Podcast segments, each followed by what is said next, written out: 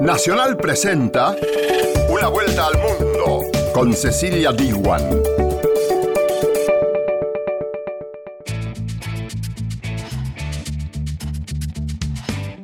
¿Qué tal? ¿Cómo te va? Bienvenida y bienvenido a Una vuelta al mundo. Junto a nuestras emisoras asociadas Radio Nacional de España, Radio Francia Internacional y Radio Nacional de Paraguay, vamos a recorrer la actualidad del mundo. En el programa de hoy vamos a hablar de Donald Trump y Kim Jong-un, los mandatarios que se vieron por segunda vez las caras en Vietnam en un encuentro que terminó sin acuerdo. Y Radio Nacional de España analiza los retos que supone el desarme nuclear norcoreano. También vas a conocer a Hernán Díaz, un escritor argentino radicado en los Estados Unidos, quien con su primera novela In the Distance llegó a ser finalista del Premio Pulitzer 2018. Y según cifras oficiales, Francia aumentó drásticamente el número de rechazos de solicitudes de asilo en el año 2018. RFI te cuenta el porqué. Y estos fueron los títulos del programa de hoy. Ahora sí, arrancamos con el desarrollo de Una Vuelta al Mundo. Una Vuelta al Mundo. Nacional, junto a sus radios asociadas.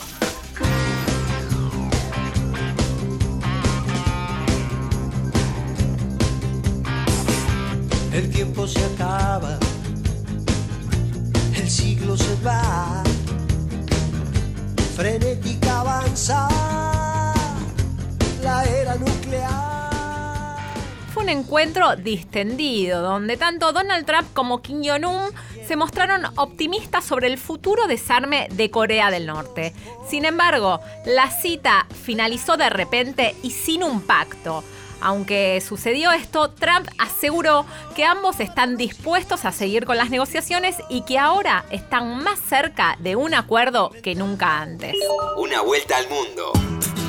Nacional, junto a Radio Nacional de España. Vamos a analizar el resultado de esta cumbre con Mario Esteban, que es investigador principal del Real Instituto Elcano. Mario, bienvenido, gracias por atendernos. ¿Qué tal? Hola, buenas tardes. Bueno, había muchas esperanzas en esta cumbre en Hanoi entre Trump y Kim Jong-un. Trump ha dicho que se ha levantado de la mesa porque Corea del Norte exigía el levantamiento íntegro de las sanciones, pero se negaba a avanzar eh, lo suficiente en el tema nuclear. Tras este fracaso, la distensión que estamos viendo desde el año pasado con la histórica cumbre de Singapur, cabe pensar que la estrategia de Kim Jong-un es fundamentalmente conseguir una relajación de las sanciones y comenzar la recuperación de la maltrecha economía norcoreana.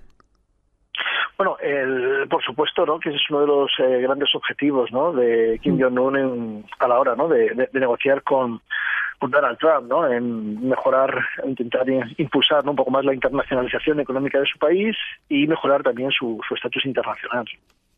En Hanoi hemos visto a un líder norcoreano más relajado, incluso contestando las preguntas de la prensa, aunque en un tono jocoso, eso sí, pero lejos de ese tono solemne al que nos tiene acostumbrados, sobre todo en su país. ¿A qué se debe? ¿Se debe a que quizá quiere proyectar una imagen distinta de cara a Occidente, suavizar su imagen?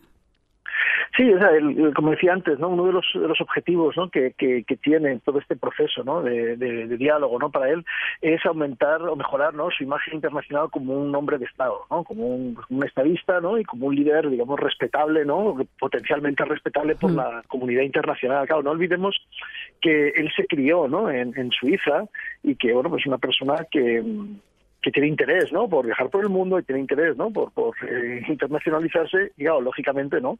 Eh, si es tratado como un paria, ¿no? Por la comunidad internacional, pues no va a poder cumplir, ¿no? Con estos, con estos deseos, ¿no? Y, y también recordemos su edad, ¿no? Él es muy joven, entonces le queda teóricamente, ¿no? Mucho tiempo eh, al frente, ¿no? De, de, Corea del Norte y, lógicamente, ya digo, ¿no? Pues para él no es la perspectiva halagüeña tener que pasarse, ¿no? 50 años recluido en su país, ¿no? Vamos a analizar esa, esas áreas a desmantelar, ese centro de investigación nuclear de John Byung. ¿Cuáles han sido esos puntos de, de, desacuerdo? ¿De qué área estamos hablando? ¿Por qué Washington eh, considera que se quedan los puntos clave sin tocar? Bueno, el, aquí el problema de fondo es eh, que hay una asimetría en lo que ambas partes están dispuestas a, a dar, ¿no? O, hmm. ofreciendo lo que el otro está dispuesto también a dar a su vez. O es decir, eh, Corea del Norte podría estar cómoda con unas eh, menores exigencias ¿no? de, Estados Unidos en lo que es la limitación de su programa nuclear y de misiles, pero también podría estar cómoda haciendo mayores concesiones, pero a cambio de mayores concesiones por parte de Estados Unidos. es decir, que el, problema no es tanto. El, cuánto Corea del Norte está dispuesto a avanzar en la desnuclearización, sino el, bueno, pues esa brecha que hay entre lo que cada parte pide de la otra para, eh, a su vez, dar unas ciertas contraprestaciones. Es decir, que quizá Estados Unidos es quien tiene la llave, ¿no?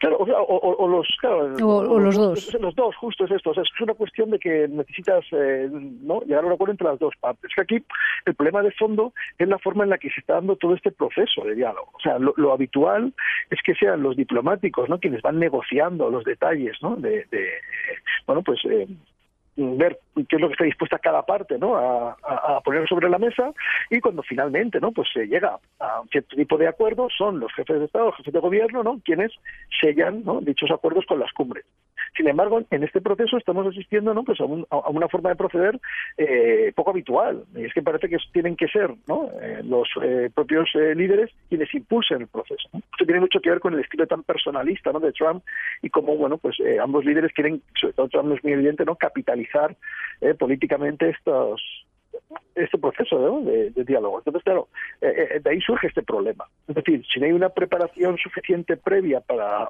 acercar posturas, pues luego no nos, no nos debe sorprender que se den situaciones como la que se ha dado en Hanna.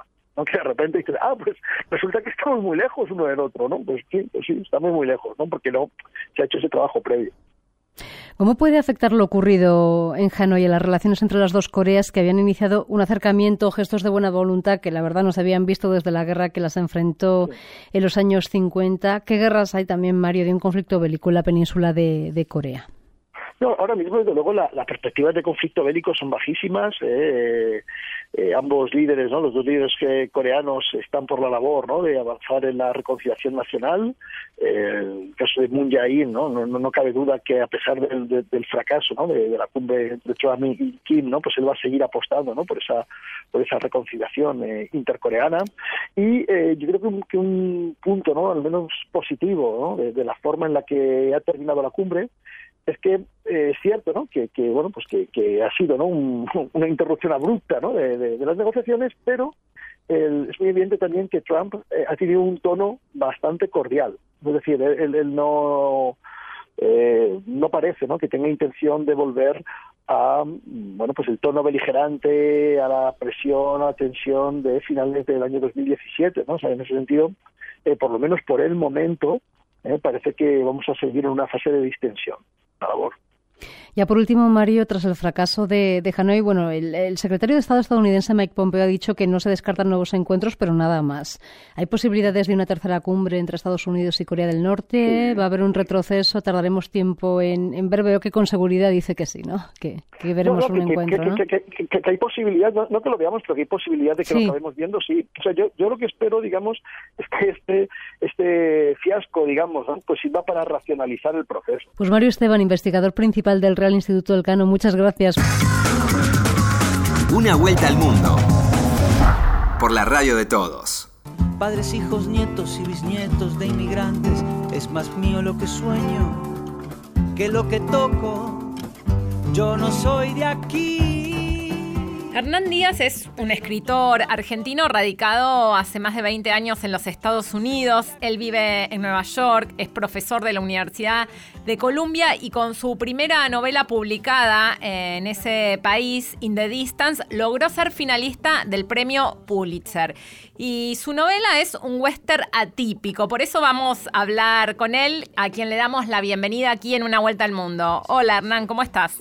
Hola Cecilia, gracias, gracias por llamar. Tu novela In the Distance se desarrolla del oeste hacia el este, un poco en contramano a cómo iba la migración en el momento que transcurre tu obra, que es en el siglo XIX. ¿Por qué elegiste este género, el western, para contar la historia de, un hombre sueco que cruza desde San Francisco a Nueva York y en una novela donde se hablan de grandes temas? Temas como la soledad, el tiempo, la explotación de la naturaleza, la inmigración. Bueno, gracias por resumir la novela también. Eh, creo que has tocado en los puntos principales del libro. Eh, respecto a tu pregunta inicial, ¿por qué del oeste hacia el este? Me pareció un modo evidente de subvertir el, género del western, porque a partir de, mediados del siglo XIX se dio este, esta gran expansión donde multitudes eh, emigraban desde, desde la costa este de Estados Unidos hacia California motivados por la búsqueda de oro, eh, de tierras, eh, libertades religiosas. Pero obviamente en, este viaje hacia, hacia el oeste se dio la, despoliación sistemática de la naturaleza, a la cual vos hiciste referencia, pues se exterminaron a, todas las culturas eh, aborígenes en el camino y el género literario del western de algún modo romantizó y estetizó los peores costados de la historia de los Estados Unidos. Entonces me parecía que intervenir en el western como género literario era un buen modo también de intervenir en la historia de los Estados Unidos. Y los críticos literarios dicen que tu libro reinventó el western y no solo porque el personaje principal del libro, Hank, va a buscar a su hermano desde el oeste hacia el este, sino también porque, por ejemplo, es un western sin cowboys y, también en tu libro desarrollas un duelo sin revólveres, ¿no? ¿Qué otros elementos diferenciales encontrás vos en este In the Distance? Sí. Eh, cuando empecé a escribir el libro tenía tenía algunas premisas eh, que era que bueno quería que los eh, que fuera un western lento que los que los revol que hubiera que hubiera pocos o ningunos o, ningún revólver y que los pocos que hubiera estuvieran oxidados y dispararan mal que los caballos estuvieran enfermos eh, en suma, eh, eh, eh, todos los arquetipos y estereotipos del western traté de invertirlos uno, uno tras otro. en parte sentí una libertad para hacer esto porque como género literario el western está abandonado en los Estados Unidos. Es, es, es, importantísimo en el cine, en la historia del cine el western, bueno, revolucionó eh, el cine formalmente incluso, ¿no? Y, se sigue viendo su influencia. Pero no tanto en la literatura. Fíjate, por ejemplo, que los westerns con ambiciones literarias, acá en Estados Unidos, los llaman anti-westerns, ¿no? parecería que eh, eh, un western, para tener ciertas ambiciones estéticas, tuviera que negarse a sí mismo como tal. En fin, tal vez porque tengo como un pasado académico, eh, este tipo de problemas dentro del canon, estas disrupciones en la historia de la literatura, a mí me resultan muy productivas. También como vos decías, es una novela donde hablas de la historia de los Estados Unidos y quizás agarraste un género que tiene una visión romántica, que habla del machismo, de la violencia, pero con, una visión eh, que se la ve a, todo esto como una virtud y vos lo haces ver como un defecto y haces una crítica de la sociedad norteamericana. Tota-, totalmente, eh, totalmente. Por, por un lado está ese costado que una vez más eh, resumiste perfectamente bien, pero me gustaría decir que también por otro lado la novela rescata una serie de aspectos de la historia norteamericana que a mí me resultan eh, fascinantes y a, los cuales les tengo mucho afecto. Por ejemplo, está en la, en la novela eh, es un gran homenaje a, la tradición filosófica de los Estados Unidos, conocida como el trascendentalismo. Hay infinitas eh, referencias eh, a autores del siglo XIX, a, quienes les tengo un, inmenso amor y están ahí también. Ah, y también la noción de que pese a que los Estados Unidos en este momento están pasando por un momento particularmente deprimente y horroroso, eh, hay algo en el experimento de la inmigración de los Estados Unidos que fue en cierta medida, en cierta medida, exitoso e interesante, ¿no? Siempre es complicada la historia de la inmigración. Y sobre, sobre todo este libro habla de esto, de la inmigración como vos decís. ¿Y qué quisiste contar de la inmigración en los Estados Unidos? Porque en el libro se marca la mirada sobre el otro, un tema que, que es muy actual hoy en el país. Um, bueno, en, cierta medida tratar de, ver eh, la cuestión de la inmigración desde otro punto de vista. Es decir, puesto que hoy en los Estados Unidos estamos viviendo una, crisis muy profunda en, torno a, la cuestión de la inmigración y, hay un resurgimiento de xenofobia, racismo eh, y, una, digamos, políticas punitivas desde el punto de vista del Estado, eso hace que sea urgente digamos, generar relatos y análisis de la situación actual.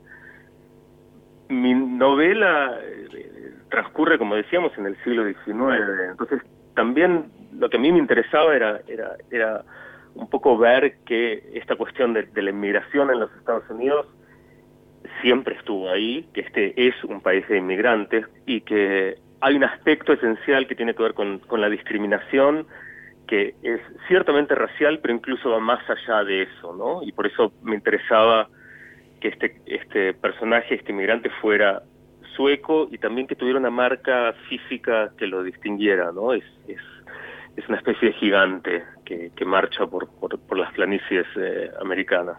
Como decimos, este libro transcurre en el siglo XIX, pero tiene un gran sentido en la actualidad de los Estados Unidos. Sin embargo, lo escribiste antes de la presidencia de, Donald Trump. Sí, sí, sí, bastante antes. Lo, escribí durante las dos presidencias de, Obama. nadie jamás imaginó que, que este señor iba a ganar y que íbamos a estar en esta situación ahora. Y, realmente creo que creo que el libro ha tomado una dimensión, una resonancia totalmente diferente debido al contexto histórico. No, no es, no, no se lee como el libro que yo había escrito. Y la novela eh, habla de un inmigrante sueco y vos sos argentino, pero viviste eh, en Suecia. ¿Qué tiene de autobiografía esta historia? Es, es, fuertemente autobiográfica. Eh, sí, yo, bueno, nací en, Buenos Aires, pero a los dos años con mi familia nos mudamos a, Estocolmo, donde pasé la mayor parte de mi infancia. Y después volvimos a la Argentina, eh, hice mi licenciatura en letras y inmediatamente después me fui a, me mudé a Londres y después a Estados Unidos. Yo, digamos, pasé Argentina es el lugar donde menos cantidad de tiempo viví, digamos. Eh, eh, bueno, tal vez eso sea Suecia, pero quiero decir, pasé más tiempo en Estados Unidos que en la Argentina. Claro. Entonces hay, una sensación de dislocación en, en, en, mí que, que, bueno, que es un motor esencial en, en, este, libro, ¿no? Esa, esa sensación de, extranjería y de, y de estar un poco desencajado, que, que a mí me agrada, o sea, me resulta productiva, pero pero bueno, sí, está ahí definitivamente. Y la mayor parte del libro, el protagonista Hagan, transcurre en una profunda soledad. ¿Por qué te interesó explorar este tema, la soledad? Pues eso es algo que no, no sé muy bien responder. Eh, son esas cosas cuando, cuando, cuando uno escribe, hay, hay, hay no sé, hay, hay, hay, ciertos aspectos temáticos, formales, que, que a uno lo, lo, mueven y lo motivan sin saber demasiado bien por qué. eh, y lo que sí te puedo decir es que, bueno, la novela es en gran medida una exploración de esta soledad y, y de la desorientación. El, el, personaje no sabe dónde está durante la mayoría del, del, del, texto, no sabe dónde está geográficamente, no sabe dónde está cronológicamente, qué año es, uh, o cuántos años tiene, eh, no sabe dónde está lingüísticamente. Durante dos tercios de la novela el protagonista no entiende una palabra de inglés, entonces no el lector tampoco, no es como que no, no entendemos qué es lo que dicen los demás eh, a su alrededor. Entonces, esta, esta, esta, estos, este doble aspecto de soledad y desorientación para mí eran importantes.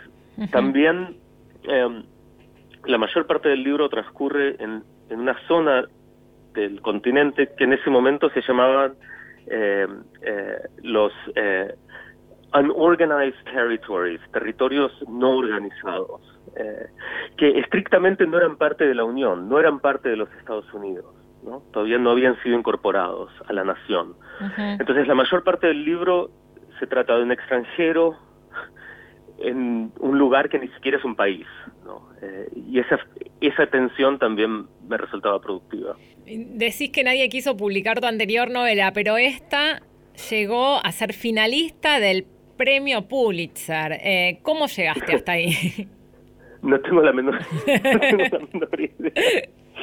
No tengo, es, eh, estamos, eh, bueno, todos muy sorprendidos. Eh, la editorial, yo y toda la gente que estuvo involucrada con, con el libro en, alguna medida, ¿no? no sé, es un, es un proceso muy secreto, nadie sabe nada hasta el día del anuncio y anuncian al ganador y a los dos finalistas el mismo día, ¿no? Y bueno, eh, eh, sí, fue una sensación bastante irreal.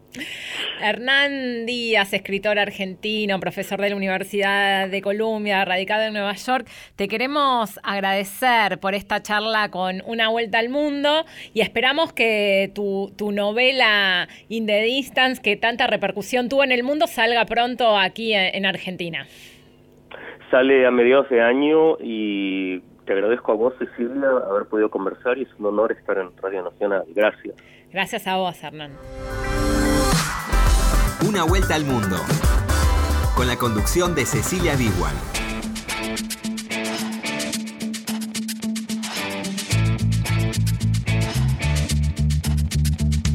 Continuamos aquí en Una Vuelta al Mundo junto a nuestro nuevo operador, el gran Diego Rosato, y a nuestro productor de siempre, Cristian Brennan. ¿Te querés comunicar con nosotros? Lo podés hacer a través de nuestro WhatsApp 011 6580 0870. Y te agradecemos por escucharnos durante 41 programas aquí en Radio Nacional a través de las 50 emisoras que tiene la radio pública y también a través de la AM 870. Seguís en Una Vuelta al Mundo por Nacional. Último año, Francia, como te contaba en el inicio, recibió más de 127.000 solicitudes de asilo, que significó un alza del 22% respecto al 2017. Sin embargo, el número de personas que recibieron una respuesta positiva bajó drásticamente, y los especialistas sostienen que la política migratoria de Europa hoy va en contra de la defensa de los derechos humanos. Una vuelta al mundo. Nacional, junto a Radio Francia Internacional. Hoy recibimos en esta escala en París a Pascal Talman, presidenta del Consejo de Abogados de Créteil, una ciudad en los suburbios de París, especialista en temas de asilo y de extranjeros. Francia es conocida como el país de los derechos humanos, de la Declaración Universal de los Derechos Humanos. El asilo hace parte de esos derechos precisamente.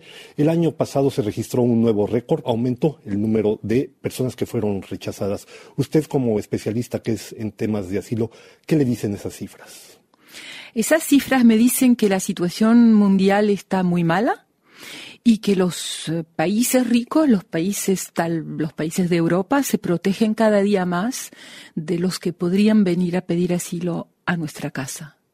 Y es un problema muy grande porque me parece que los derechos humanos cobran muy caro este precio. Pascal, ¿qué tanto respeta Francia el derecho de asilo? Francia respeta el derecho de asilo en, ese sentido que cuando uno llegó a Francia puede hacer una pedida, su pedida está eh, observada por la OFPRA primero, después por la, Corte de, Recursos de los eh, pedidores, de asilo. Pero cada día eh, la manera de tratar ese tema es más difícil. Eh, ha habido varias reformas que se han puesto en marcha en los últimos años. La más reciente fue en septiembre pasado. Se creó una nueva ley de asilo e inmigración y no obstante las organizaciones de derechos humanos han criticado mucho esta ley. Dicen que hay restricciones muy claras precisamente a ese derecho de asilo. ¿Su opinión? Claramente. Eh, anteriormente un pedidor de asilo que llegaba a Francia tenía 120 días para hacer su pedida. Hoy día tiene 90 días. O sea, de cuatro meses a tres meses. A tres meses. Hay que saber que durante ese momento el pedidor de asilo tiene que conseguir donde albergarse, tiene que traducir la pedida de él, porque la pedida solo se puede poner en francés, no, no en otro idioma. Tiene que encontrar a alguien que se lo traduzca, traducir los documentos que él puede dar como pruebas de su pedida. Tiene que simplemente saber cómo es la procedura de asilo. O sea que tres meses es algo muy corto. Y se sabe muy bien que alguien que tuvo problemas muy grandes en su país de origen, no es fácil para él contarlo de inmediato. Tiene que asegurarse, ponerse en una situación de bienestar relativo para poder ser capaz de, de, contar, de exprimir, de tener documentos medicales. Y cuando usted pone plazos cortos, eso cada día se hace más difícil para el que pide asilo. A este propósito, Pascal Talman, entre 2015 y 2017 se vivió lo que se llamó la crisis, la pongo con comillas, de los migrantes precisamente en Europa. ¿no? Eh, resultado de la guerra en Siria, de la crisis que había en Afganistán, en Irak, en Libia notablemente. Eh, desde entonces el número de migrantes ha bajado considerablemente. Y sin embargo, todos los días, sea en Francia, sea en Alemania, sea en los otros países de la Unión Europea, hay una insistencia muy fuerte de la ola de migración que está llegando. ¿Cómo explicar este, este manipulación, este discurso al respecto? Yo creo que la ola de inmigración realmente bajó muchísimo, como usted lo decía eh, justo antes. Eh, creo que los países de Europa se quieren proteger contra un peligro que no existe se quieren proteger contra este peligro que no existe porque es también una manera de no tratar los problemas reales del país interno. Yo creo. ¿De desviar la atención? Claro, yo creo que es una problemática real. Hay que encontrar un culpable de lo que no funciona y siempre es el extranjero, siempre fue el extranjero, de una manera o de otra. El cabeza de turco, como se dice. Así es. Dígame usted, Volvamos a la ley de asilo. Eh, con la nueva ley de asilo se ha incluido un fichero biométrico para los niños que viajan solos. Una cosa que realmente sorprende. ¿Cuál es su apreciación? ¿Qué implica esto, precisamente, tener un fichero biométrico para esos niños? Es una situación muy grave la de los niños que viajan solos, porque pudimos ver que muchos de ellos se les niega la realidad de la minoridad. Se les niega sobre la base de experticis de, huesos que todos los médicos dicen que no son fiables, que todos los médicos dicen que no son una prueba real de la edad o no de una persona, especialmente entre los 16 y los 18 años, que uno crece de manera distinta según cómo, cómo comió, cómo vivió, cómo, en qué, de qué país viene, y, y todos saben que esas pruebas no son pruebas. Sin embargo, se siguen usando. Y esos ficheros van a agregar el problema de los menores desplazados. Llegamos ya al final. Agradecemos a Pascal Talman, presidenta del Consejo del Orden de Abogados de Cretey, su presencia en nuestros estudios y a ustedes muchas gracias por su atención. Una vuelta al mundo en una semana. De esta manera finalizamos con una vuelta al mundo. Nos reencontramos la semana que viene.